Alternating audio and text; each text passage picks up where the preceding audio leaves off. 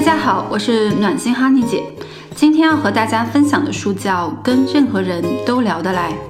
这本书的作者是麦克贝克特尔，是美国金牌培训师，他是富兰克林科维公司的高级顾问。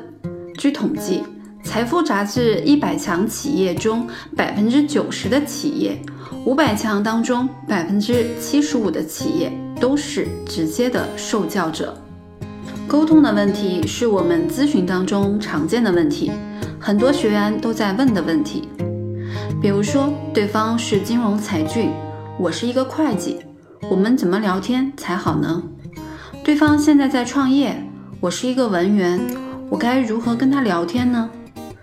不同行业、不同背景，该如何聊？那么今天的课程应该会给你不少启发。我们有一个学员是北京典型的白富美，家里有很多的房产，也有家族企业。她的男朋友只是一个普通的上班族。她是为了和男友关系升温来的，因为前段时间男友生日，她想给男友一个惊喜，就在那天订了一个北京的高级西餐厅，邀约男友晚上过去。男友那天加班，说要不我们就简单的过吧。我这几天加班也很累了，学员很坚持说不，我就是要给你惊喜。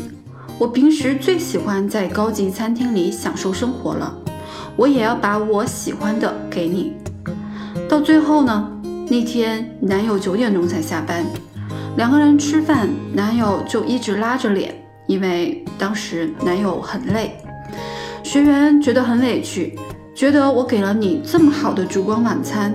你还这样拉着个脸，你到底什么意思？两个人就吵了一架，然后各回各家了。这就属于典型的，我觉得对方想的应该和我想的一样。这样的思维就是会让自己付出了很多，而对方完全不领情。另外啊，因为生活环境的不一样，我们对于很多词汇的理解都是不一样的。举一个例子，广西人和西安人对于“很热”的这个词感受就很不一样。在广西的夏天是很湿热的，出门一会儿你可能就会汗流浃背了；而西安通常是很干热的，就是感觉很晒，但是呢不会流汗。我从小就在南方长大，在西安上的大学，我对于春天的感觉是湿漉漉的春天。因为那时候我的家乡春天总是小雨绵绵。大学宿舍几个舍友是延安人，他们对于湿漉漉的春天都不能理解，觉得这个词形容春天真的是太不可思议了。同样的，南北出生长大的人在一起谈恋爱，也会有一些词汇上理解的不同。比如我有一个北方长大的同学，从小豪爽习惯了，他也喜欢用一些网络词汇，比如说我去。他的女朋友呢，出生在广东，从小就是喝早茶、喝下午茶，保姆伺候长大的。对于这样的词汇，觉得很刺耳，进而觉得男友没有涵养，那怎么办呢？前几期的节目里，我们提到过。想要情感升温，想要对方觉得你和他是同一类人，就要多用对方的词汇。这个知识点要记住哦。想要和任何人都聊得来，你有哪几种方法可以用呢？我经常用的方法，一种是比较讨巧的方法，这本书里也提到过，就是做好倾听和提问。这个方法你是不是也听说过？那今天我们就来讲讲详细的操作步骤。首先，我还是想说一下倾听的作用。脱口秀主持人拉里金曾经说过：“每天早晨我都会想，今天我说的内容不会增长我的知识，想要吸取更多的知识，就要去倾听。没错。”你要学习更多的知识，你一定要去倾听，这会让你在交谈当中获得更多的知识，逐渐的你就掌握了更多的信息，更多的知识点，不仅会让你这次沟通很愉悦，还可以让你这个人看起来越来越有趣。为什么会让你有趣呢？因为当你掌握了别人不知道的信息内容，对方希望在你这里获取这些信息，你在他的心里就会很有趣。我们倾听的过程当中有几个技巧，大家可以对照下，你平时有没有做？没有就补一下。第一，坚持眼神交流。有的人可能是多线程进行的，比如有的女孩就可以同时做饭或者画画，还能和伴侣交谈，这平时沟通也是可以的。但是如果长时间的和伴侣没有眼神的交流，对方可能就没有办法和你深入沟通了。如果你的伴侣下班回家，想要和你聊一聊今天的事情，但是你一边做别的，一边在听他讲话。他可能会担心你没有 get 到他的点，没有重视他，他对你的倾诉程度就不会那么深，就只会停留在表面了，你们就会缺少深入沟通的机会，而深入沟通的机会是使你们关系更牢固的重要手段。在比如和家人的沟通当中，你也可以用，也会让你们的关系更亲密。比如和妈妈吃饭的时候，不要光吃饭。也看看她的眼神，你在她的眼神里看到了关爱和慈祥，也许你就不会那么不耐烦她的唠叨了。第二，根据对方的内容提问，而不是思考自己要讲什么。我们在和别人交谈的时候，很多的时候都在想，我要怎么接话呢？怎么才能延续话题呢？害怕自己接不好话，终止了话题，或者对方看清了自己。或者担心对方觉得和自己聊天没有意思，其实不需要有这样的负担。听不懂或者跟不上对方的思路，你要怎么办呢？你就可以直接说我不太懂你的意思，你能详细解释下吗？我们要知道，承认自己并非什么都知道，这个很正常。这意味着我真的希望理解你的话语，我需要你的帮助。承认需要别人的帮助，也是自信和拉近别人关系的方法。人总是习惯去帮助那些自己曾经帮助过的人，男人也喜欢帮助那些在某些方面不如自己的，并觉得对他们有照顾的责任。再说到提问，我们要知道提问分为封闭式提问和开放式提问，有什么区别呢？给大家举个例子，你读的是什么专业？这种不能让对方思考去延展，就是封闭式的提问。你为什么要选择这个专业？你在那边过得怎么样？这种可以让对方自由发挥的，就是开放式的提问。我们在聊天当中要多提开放式的问题。封闭式的提问和开放式的提问。只是在于句式的不一样，是可以转换的。那么如何转换呢？我这里给大家举几个例子。你那边热不热呀？这个就是封闭式的提问，你可以改为你那边的天气怎么样？你准备回来吗？这个也是封闭式的提问，你可以改为如果有一天你要回来，会是什么原因呢？你想念你的家人吗？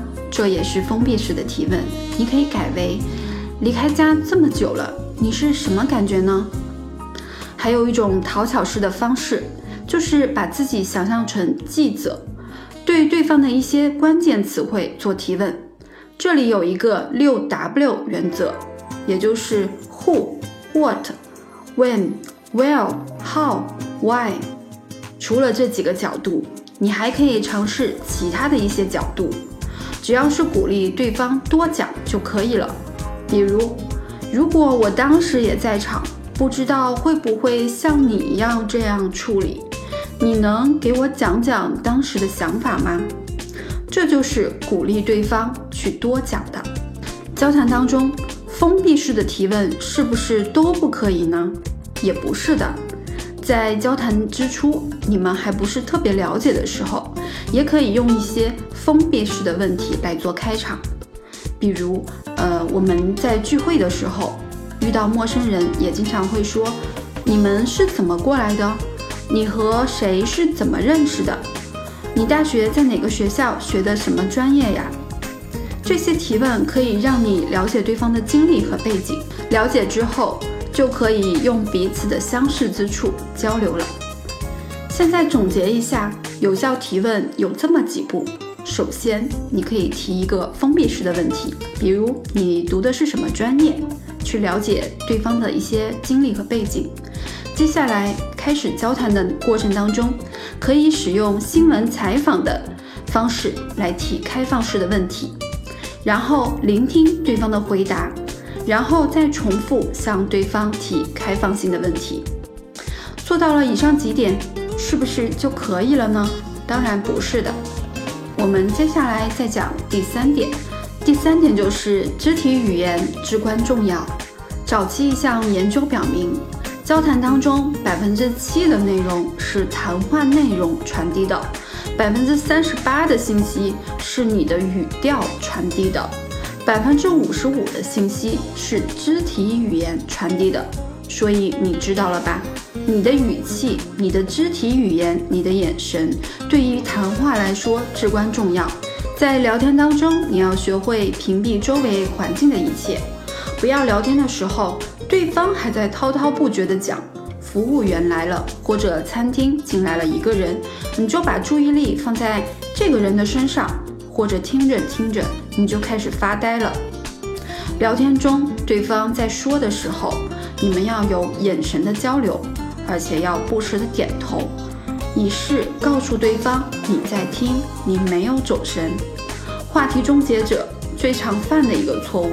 就是对对方表现出来不感兴趣，那这个对话就不会愉悦了。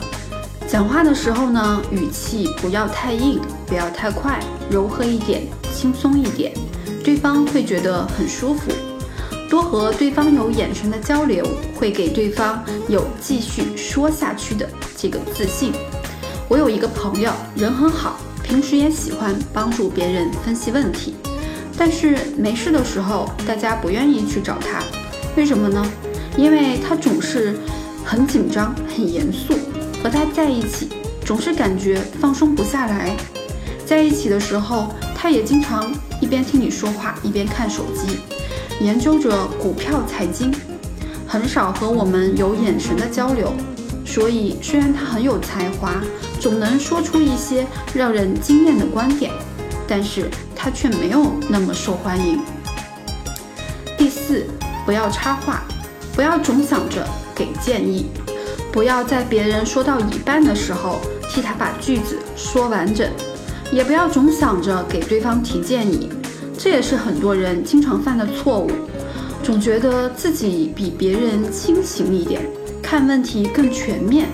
当对方和自己倾诉的时候，总想着怎么给建议。其实你不用这样，除非对方是专门来向你请教的。话题终结者经常犯的一个错误就是未经别人的邀请就给对方提建议、纠正他人。人在很沮丧的时候，要的是感同身受，是被理解，是同仇敌忾，而不是建议。试想一下，如果你今天被领导骂了，你回家和你的伴侣倾诉。你是希望听到他说你应该怎么怎么做，你这么做错在哪里，还是希望他站在你的立场安慰你说你的领导确实不对，他脾气怎么能这样呢？如果你的伴侣由于你受了委屈，表现得比你还气愤，你是不是觉得他真的很维护你呢？当然啦，我们之前说过，想要提升自己。要把注意力集中在那些你能改变的地方，所以事后你还是要反思自己的做事方式。抱怨解决不了任何问题，对事情没有任何的帮助。你要把注意力集中在你能处理的地方，着手进行改进，你的能力才会越来越好。第五，去成为一个有趣的人，这一点我们就不在这里展开说了。恋爱成长学会有专门针对这方面的内容，想要成为一个有趣的人，就关注恋爱成长学会公众号吧，或者添加我们的助理“恋爱成长全拼零幺幺”去详细的了解。最后，我想再补充说明一点，就是在网络沟通当中的问题，这也是这本书当中提到的。网络沟通当中，比如微信、QQ，面对不愿意讲的话，网络中也不要去出现。比如有的女孩子微信当中就很喜欢讲一些话刺激对方，类似于“你回复我这么慢”，这样的话我们就不要再联系了。如果你和他面对面讲不出“我们不要再联系了”这样的话，那么你在网络中也不要去讲。另外要记得，虽然网络当中看不到彼此，但是你是和真人在聊天，谦卑有礼貌总是没有错的。沟通中和交往中有一个心法想和大家分享，在这个世界上，对于快乐的追求一半都变了味。人们以为快乐是拥有，是得到，是享受他人的服务，恰恰相反。快乐是给予，是服务他人。好啦，今天就讲到这里了。想要学习更多，就关注我们公众号“恋爱成长学会”吧。这里有众多情感大咖，可以为你的情感问题定制针对性的解决方案，让你在最短的时间内蜕变。好啦，我们下周同一时间再见啦！